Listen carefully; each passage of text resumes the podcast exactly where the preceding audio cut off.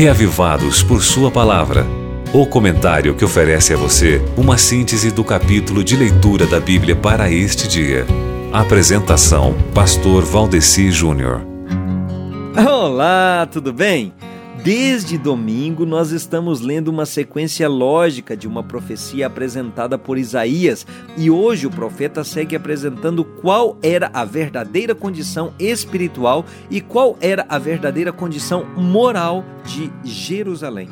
O profeta Isaías, ele exerceu as funções dele durante os reinados de Uzias, do rei Jotão, de Acás e também do rei Ezequias.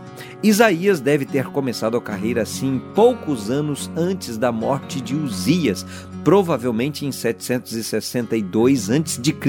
E a gente tem informação mais precisa de que Isaías tenha vivido pelo menos até o 14º ano do reinado de Ezequias, mas é provável que Isaías tenha vivido até nos dias de Manassés. Então, Isaías deve ter profetizado durante um longo período de pelo menos 64 anos.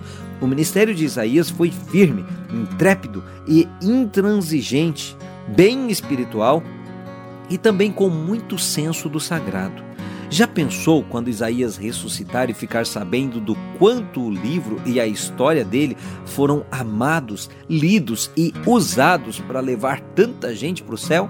É assim, meu irmão em Cristo, que nós, os servos de Deus, escrevemos a nossa história com muitas alegrias, mas também com muito sofrimento. Sofrimento passageiro aqui na terra, que é só um sacrifício para fazer outros felizes, mas que vai ser recompensado lá no céu.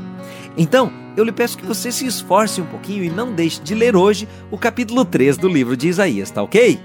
Você ouviu Reavivados por Sua Palavra, com o pastor Valdeci Júnior.